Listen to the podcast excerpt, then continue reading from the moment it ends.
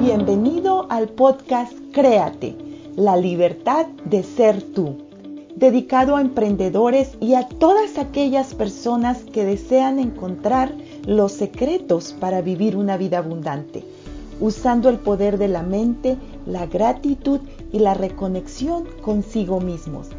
Soy María Moguel, tu anfitriona, diseñadora gráfica, artista plástica, escritora bestseller, coach y una emprendedora de estilo de vida. Algunas semanas traeré invitados diferentes, increíbles emprendedores que han aprovechado el poder de su mente y la guía de su ser superior para crear abundancia. La abundancia de la vida es realmente energía y estoy aquí para guiarte cómo utilizarla a través del poder del pensamiento. ¿Estás listo para emprender esta maravillosa jornada?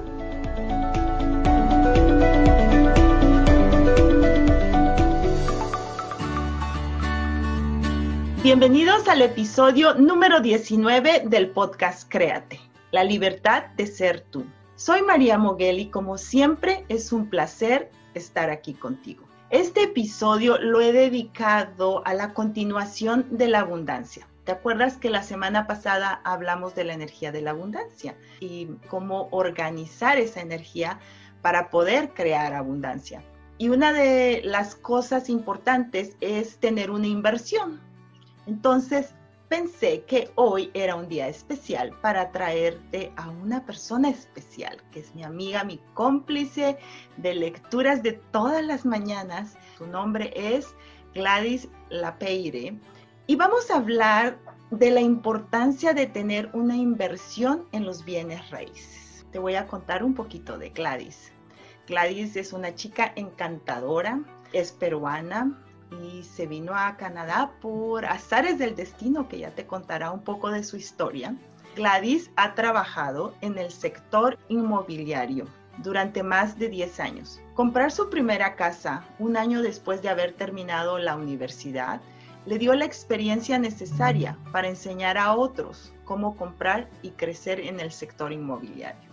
Gladys también disfruta construyendo relaciones y ayudando a sus clientes a tener éxito en el ámbito inmobiliario, vendiendo y comprando bienes raíces para lograr sus objetivos personales y financieros.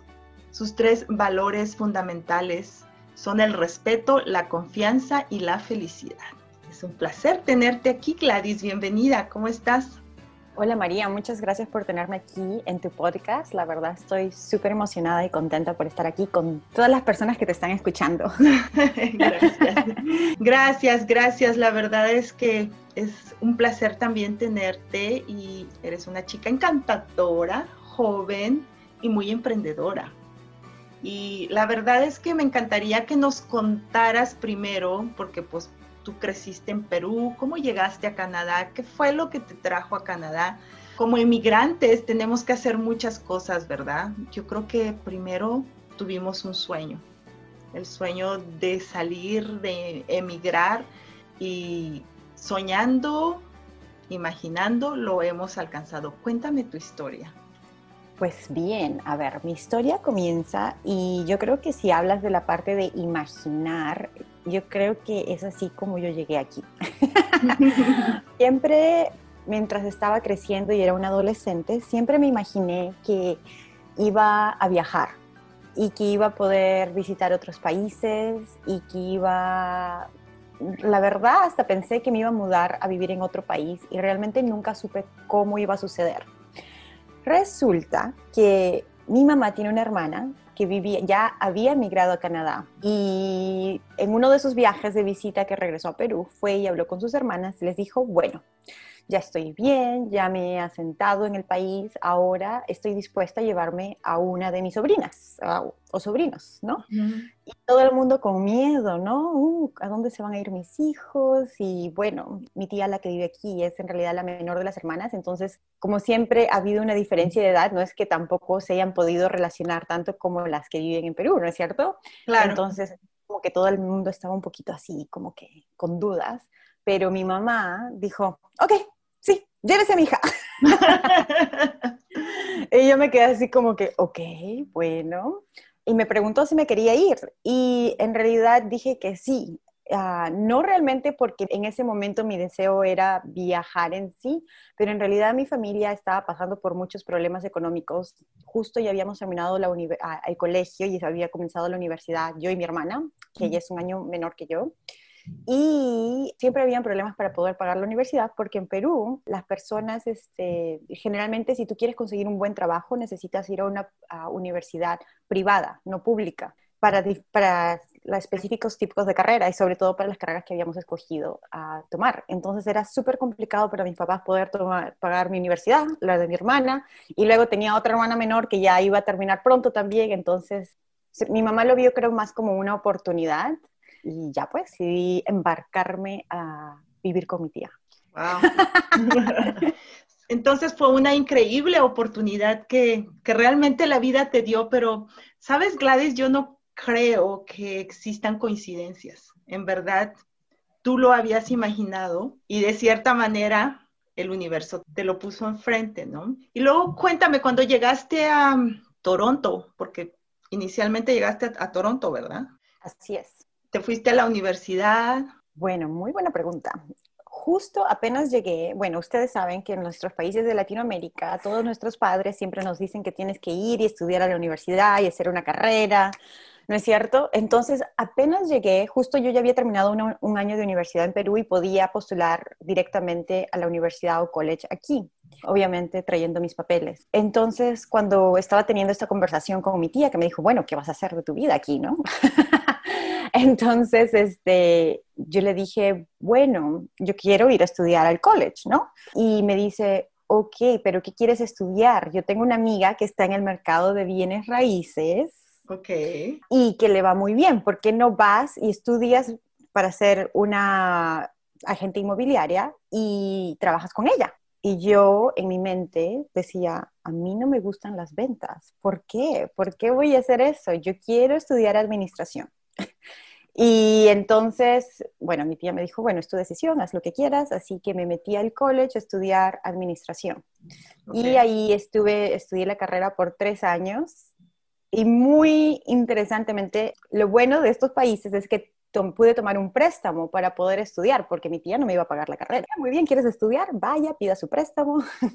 Entonces pedí el préstamo estudiantil, me metí a estudiar, terminé los tres años. Cuando terminé los tres años comencé a trabajar para una compañía, luego cambié a una compañía de seguros, pero mientras que estaba trabajando en esta compañía de seguros, siempre veía que las personas con las que mi tía y sus amigos se relacionaban, siempre estaban involucrados en, el mercado inmobiliario.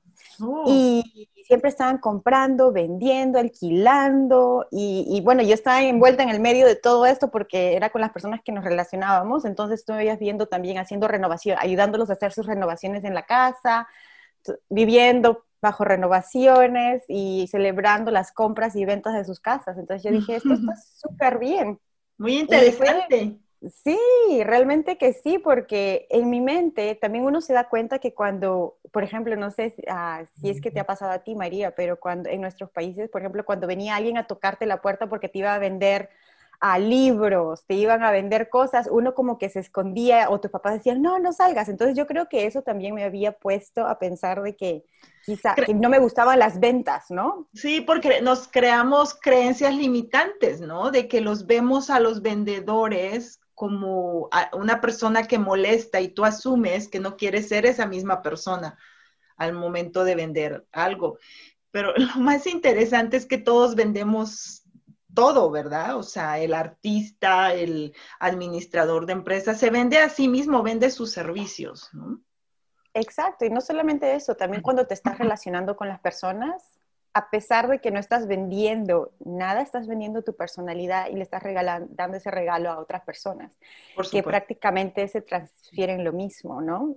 Pero entonces me di cuenta ya estando aquí de que era súper divertido tener que celebrar las ganancias después de vender, ver el proceso de compra y ayudarlos bajo las renovaciones que estaban haciendo, que cambié completamente de parecer y, y como casi un poquito menos de 10 años después, entré en el mercado inmobiliario. O sea que fue un full circle.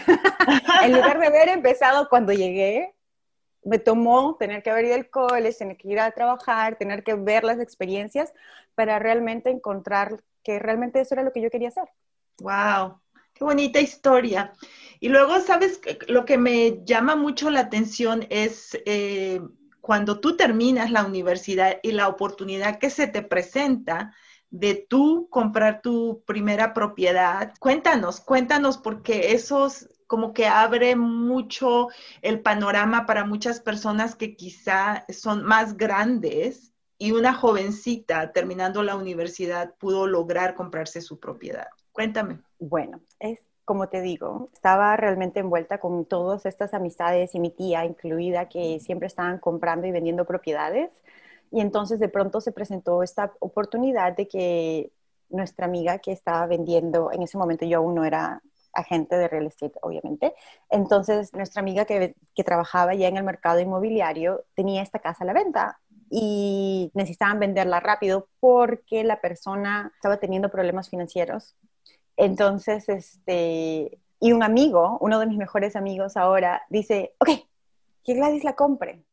Y yo, ok, que yo la compre. Y yo estaba así como que, hmm", ¿no? O sea, ok, me encanta ayudarlos, me encanta el proceso, pero no sé, ¿cómo, cómo puedo hacer para, para, para, comprar? Lo bueno es que en ese momento realmente no se necesitaba mucho dinero y la casa en ese momento, imagínense, esto fue en el 2006, costaba 250 mil dólares.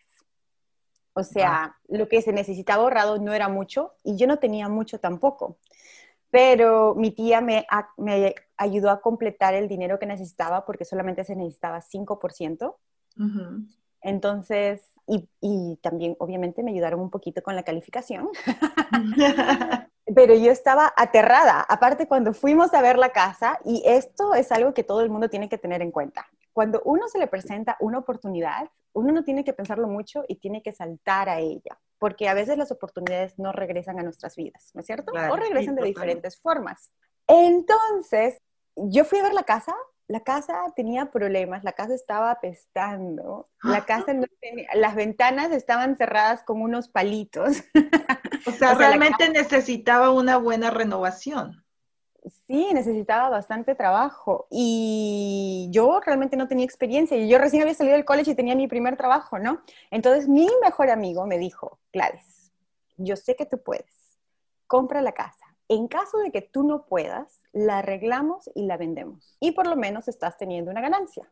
Wow. Y yo, ok, porque en realidad el problema original era de que como recién había comenzado a trabajar, mis ingresos no me iban a alcanzar para poder pagar la mensualidad de la casa. Entonces, el plan era que apenas tome la casa, tenía que poner a alquilar todos los cuartos para poder pagar la mensualidad de la casa. ¿Puedes creerlo? ¿Y cómo le iba? Los ibas a alquilar porque primero tenías que invertir para renovarla, porque no estaba lista para alquilar. Así es. Aún así yo dije, no importa, si ellos dicen que yo puedo, yo puedo, y lo creí y salté y de verdad que sí, sí se pudo. Mantuve la casa. Lo bueno es que el dueño de la casa era pintor y a pesar de que era pintor no había pintado su casa, pero le pagué para que pintara la casa mientras él todavía estaba viviendo ahí. Y mientras que él vivía ahí, aún le pedimos que hiciera unos cuantos arreglos de la casa. Y yo tenía dos visitas antes de completar, antes de que yo fuera la dueña. Y en esas dos visitas llevé personas potenciales, personas que pudieran rentar la casa. Entonces, cuando yo ya me mudé a la casa, ya tenía mi primer inquilino. Muy inteligente la niña, ¿no? Pues estabas muy visionaria, creo yo, ¿no? Porque ya cuando te habías lanzado dijiste, pues, ¿qué tengo que hacer para poder lograrlo? Y esto es algo que me gustaría compartir y así, por eso me encanta traer personas que han hecho cosas así, porque yo creo que lo más importante es tener el deseo de hacerlo sin saber cómo. Y estamos acostumbrados a que si no sabemos cómo se van a dar todos los detalles del proceso, por ejemplo, en este caso, de la compra de una casa, no nos aventamos a hacerlo, ¿verdad? Yo digo que sí, y, mucho depende también de, no solamente, si uno tiene las ganas, uno definitivamente tiene que hacerlo muchas veces sin saber cuáles son todos los pasos, pero para eso hay personas a tu alrededor que te pueden ayudar y si es que, por ejemplo, en el proceso de compra de una casa necesitas encontrar una persona que tú confíes que te pueda ayudar con la finanza, que sería el mortgage broker. Y para poder encontrar la casa necesitas una persona que te ayude a ver la casa y te puede explicar cuál es el proceso. Y también yo digo que una de las partes más importantes del proceso es encontrar a alguien de confianza porque es una, es una transacción importante y tú quieres sentirte seguro y quieres que la persona con la que vas a trabajar te vaya a guiar en el proceso, ¿no? Y sepas y no te sientas como que, que no sabes qué es lo que estás haciendo o quizás a veces cuando uno no conoce muy bien a la persona, a veces puedes sentir que están tomando ventaja de uno, ¿no es cierto? Claro. Que, a veces, que a veces pasa. Pero yo también creo que la otra parte muy importante de este proceso es de que que las personas que están a nuestro alrededor que son nuestro medio ambiente, ¿no? Las nuestras amistades, son las que realmente también te impulsan y por eso también dicen que somos el producto de, nuestros, de las cinco personas con las que nos rodeamos más frecuentemente. Por y yo creo, ¿no es cierto, María? Sabes, una cosa, estaba pensando en mi siguiente pregunta y fue justo eso, o sea, porque tú tuviste no solo a tu tía, a tu familia, a tu medio ambiente, eh, haciendo em, bienes raíces, pero también a tu amigo, a alguien que confió en ti, ¿no? Y que a lo mejor en ese momento tú no confiabas en ti en el aspecto de compra de una casa, pero hubo alguien que sí confiaba en ti y sabía que tú podías. Y es como cuando te prestan esa, esa idea y te dicen, ¿sabes qué? Toma mi idea porque yo confío en que tú puedes. Entonces, a partir de ahí tú brincas. Exacto, y yo siento que eso es lo que pasó. En ese momento yo no tenía realmente la confianza. Si no los hubiera tenido, definitivamente no creo que haya podido comprar la casa porque el miedo hubiera sido mucho más grande que la visión que tenía en ese momento, pero con el apoyo y con esa confianza prestada que tomé, realmente todo funcionó. Así que definitivamente sí pienso que nuestro medio ambiente siempre tenemos que tenerlo mucho, muy presente y tenemos que cuidarlo y tenemos que ver con quién nos relacionamos, ¿no es cierto? Porque esas personas son también las que nos van a impulsar. Claro. Y dime, a partir de ahí, cuando compraste tu primera propiedad, ¿fue que decidiste meterte al mundo de los bienes raíces? Sí, más bien, ¿de dónde empezó tu decisión? ¿Cómo tomaste la decisión de cambiar de administración a bienes raíces? Bueno, fue un proceso en realidad un poquito largo. Me tomó por lo menos del momento que compré la casa al momento en que decidí tomar el curso de bienes raíces, habrán sido cinco años, el lapso de cinco años. Y, y, fue más que todo porque estaba, como te digo, estaba en el medio ambiente y compré la casa, luego compré un proyecto en preconstrucción, en planos, y me di cuenta que realmente que era lo que me gustaba y que me di cuenta que yo misma, que ese miedo que yo tenía de vender era solamente una creencia que tenía, una creencia limitante que tenía, porque en realidad me di cuenta que cada vez que compré algo, nadie me lo estaba vendiendo, era yo la que tomaba la decisión al final si lo quería o no. Entonces, más que todo era, sentí que la, la, la, carrera es más que todo poder guiar y educar a las personas. Al final las personas van a tomar su propia decisión si es que es la mejor opción para ellas o no. Claro, si están listos para dar ese paso de comprar su primera propiedad, ¿verdad? Exacto. Entonces, ese cambio de, pensamiento fue lo que me impulsó a poder comenzar y tomar el, el, curso para ser un agente de bienes raíces. Wow. Y últimamente yo veo, porque te sigo en las redes sociales, que pues estás casi diario enseñando propiedades y tus clientes felices. Entonces, realmente te has hecho una maestra de enseñar a los demás cómo comprar su primer propiedad, porque te enfocas en, gente eh, que por primera vez compra una propiedad, ¿verdad? Ese es tu nicho, digamos. Sí, en realidad sentí que ese era mi mercado niche o nicho, porque siento que esa es a la comunidad que necesita, digamos, más apoyo, que necesita más educación, que necesita abrir más sus pensamientos, que necesita el, el soporte. Y como te digo, y como lo pueden decir con la información que diste de mis valores, que es el respeto y la confianza, ¿no es cierto? Y la felicidad. Pienso que esos valores me acompañan en el proceso y los primeros compradores que no tienen aún idea de cómo es el proceso, los puedo guiar de una forma que ellos se sientan que están teniendo ese respeto, que están teniendo esa confianza y que al final del proceso van a poder ser felices con las decisiones que tomaron. Qué bonito. La verdad me encanta tu manera en, que enfocas esos valores dentro de tu trabajo, porque si pones, yo creo que es la intención con la que tú estás trabajando. Y entonces, obviamente, es el resultado que tú estás teniendo. Pero cuéntanos un poquito más a nivel técnico eh, de tu profesión como eh, agente de bienes raíces. ¿Qué le dirías tú a las personas que aún no se han atrevido a comprar y por dónde empezar, más bien? Bueno, a ver, ah, yo digo que la parte, primero tenemos que empezar con una parte técnica. Muchas veces las personas quieren empezar, dice, ¿ay qué? Quiero buscar casa, vamos a ver casas. Y es súper genial y lindo tener que ir a ver casas, pero para evitar, porque el proceso de compra de casa es súper emocional y sobre todo cuando es nuestra primera vez, ¿no es cierto? Y evitar que nos rompan el corazón la primera vez, ¿no es cierto? Entonces necesitamos realmente estar preparados. Y estar preparados quiere decir que tenemos que estar preparados financieramente. Las tres partes más importantes antes de ir a ver casas es tener un buen reporte de crédito, ¿no? Que necesitamos cierto, cierto puntaje para que los bancos nos aprueben. Generalmente aquí en Canadá necesitas un puntaje de 680 como mínimo. Mientras más alto sea ese puntaje es mejor. Entonces, es uno mismo pedir su reporte de crédito y monitorearlo, si es que mi crédito está bien, si es que necesito arreglar alguna cosa, porque a veces como no, si no somos personas que estemos atentos a nuestro crédito y nos demoramos en pagar un recibo y pagamos los recibos tarde, ¿no es cierto? Nos afecta este reporte de crédito y tenemos que arreglarlo porque cuando presentemos nuestro, nuestro profile al banco, nuestro perfil al banco, queremos que sea aceptado, ¿no es cierto? Entonces sería, esa sería la parte número uno, tener nuestro crédito eh, con un, buen, un buen puntaje.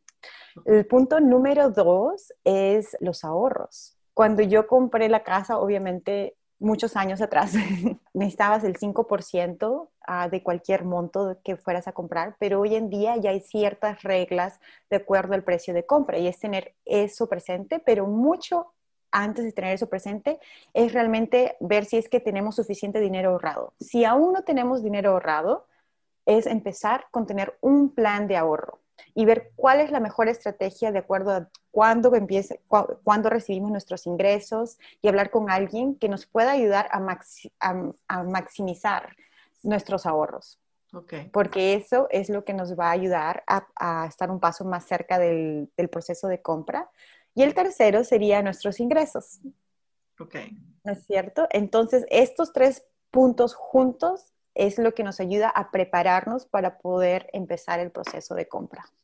Ok, y por tu experiencia, ¿cuánto tiempo antes del proceso de compra deben ellos hacer esto, esta preparación? ¿Un año, dos años, tres años? Muy buena pregunta.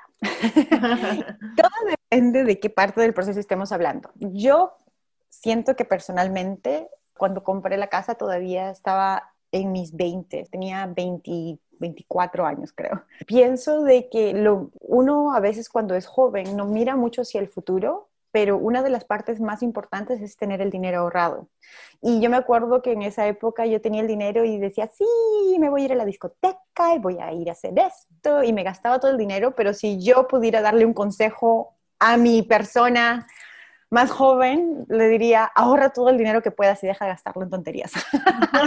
Entonces, en este sentido, yo digo que uno tiene que empezar apenas pueda ahorrar. ¿Y por qué? Porque ya sea que vayas a comprar una casa o vayas a comprar, vayas a invertir tu dinero en la bolsa de valores o vayas a invertir tu dinero en cryptocurrencies o vayas a invertir tu dinero en gold, para poder invertir el dinero necesitas tenerlo primero. Claro. Entonces, apenas uno pueda comenzar a ahorrar, es lo mejor que uno puede hacer y para eso realmente yo digo que todo el mundo todos los años debería de ahorrar un poquito.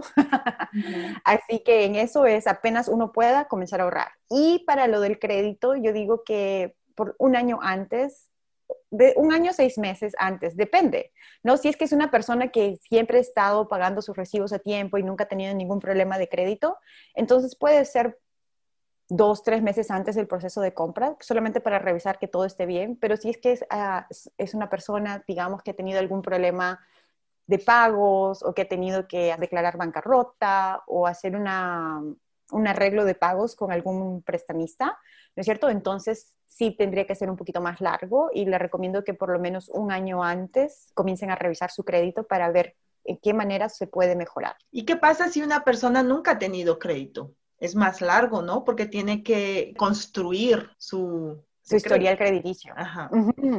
Sí, si es que una persona no ha tenido crédito, digamos, tendría que comenzar, ver si es que el banco le puede dar una tarjeta de crédito. O si es que el banco no le da la tarjeta de crédito porque no tiene historial crediticio, entonces la otra opción es de que tenga una tarjeta de crédito prepagada. O sea, tú pones tu dinero en la tarjeta de crédito y tu dinero es el que estás usando, pero porque es una tarjeta, es, es, considerada una tarjeta de crédito, entonces eso te está creando el historial crediticio. Y también hoy en día todo el mundo tiene celulares y aquí el celular es algo que se reporta siempre al historial crediticio. Así que no necesariamente tiene que ser un crédito, digamos, de tarjeta de crédito. Claro que es mejor tener un historial de tarjeta de crédito porque las instituciones ven como que estás prestando dinero y estás pagándolo de regreso, ¿no? Como que estás siendo un buen pagador. Pero el teléfono es, ah, es algo que se reporta siempre, todos los meses, a tu historial crediticio, así que eso ayuda. Muchas personas ponen la estrategia de, que el recibo de la tarjeta del, teléfono se pague con la tarjeta de crédito, porque así estás usando los dos, ¿no? Y estás incrementando tu historial crediticio con eso. Muy buena idea, o sea, son muy buenos tips para las personas que aún no compran su primera casa o propiedad, ¿verdad? ¿Qué otros tips les podrías dar a esas personas que aún no tienen su primer propiedad, pero que sueñan tenerla? Pues número uno, si estás pensando comprar tu primera propiedad, no compres un carro en préstamo o en lease, por favor.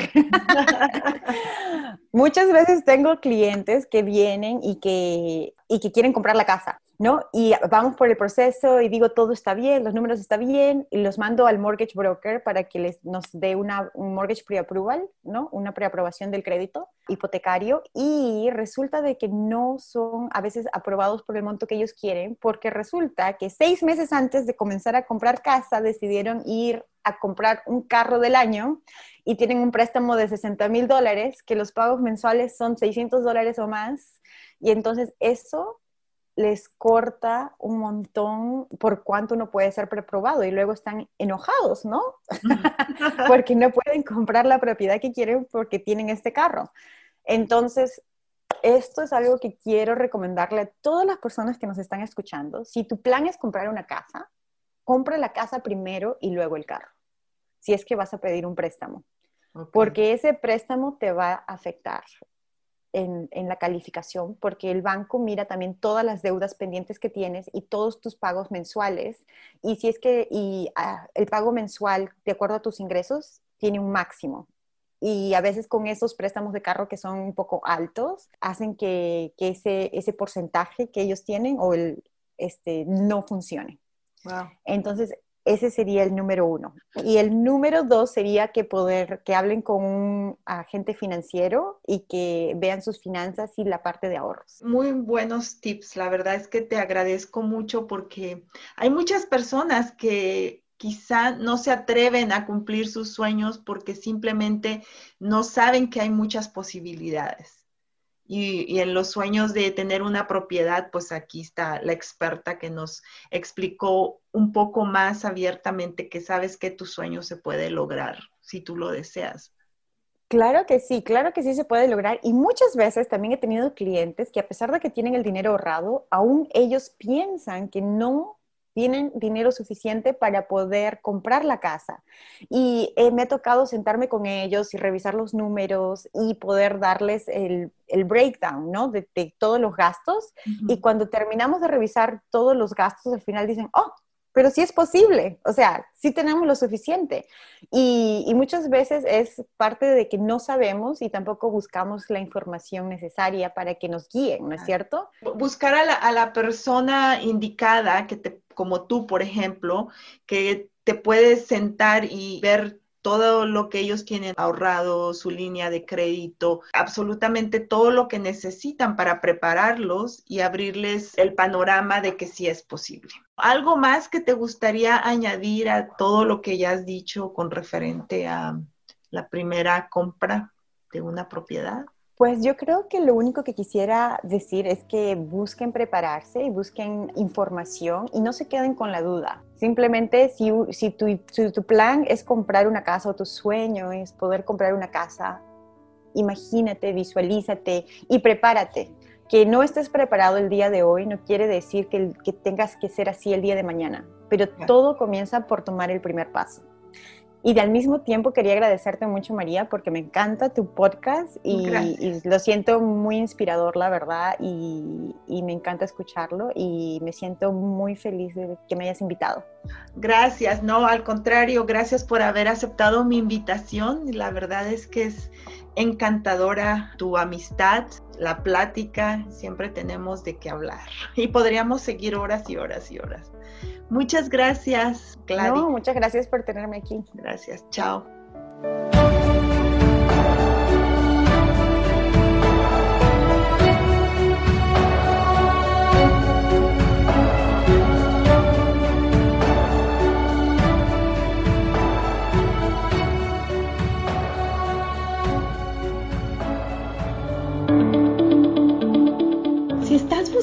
Una transformación de ti mismo, suscríbete a este podcast. Estaré compartiendo tips, herramientas y estrategias que usé para transformar mi propia vida. Deseo con todo mi corazón servir a tantas personas como me sea posible, para que vivan la vida de sus sueños. He fundado el instituto en línea Créate, la libertad de ser tú, en donde estoy impartiendo el curso Crea tu destino a través del arte y es realmente el mapa que te guiará a obtener los resultados que hasta hoy no has podido lograr. Si conoces a alguien que se pueda beneficiar de este material, por favor comparte el podcast. Y si te relacionas con algo de esto y deseas platicar conmigo, mándame un mensaje en Instagram donde me encuentras como Art by María Muguel o en Facebook como María Muguel. Si te encantó este podcast, déjame 5 estrellas en iTunes y Spotify. Tendrás la oportunidad de ganar un certificado de regalo. Muchísimas gracias. Recuerda compartirlo en Instagram y Facebook. Etiquétame también. Hasta el próximo episodio. Atrévete a soñar y a crear con la libertad de ser tú.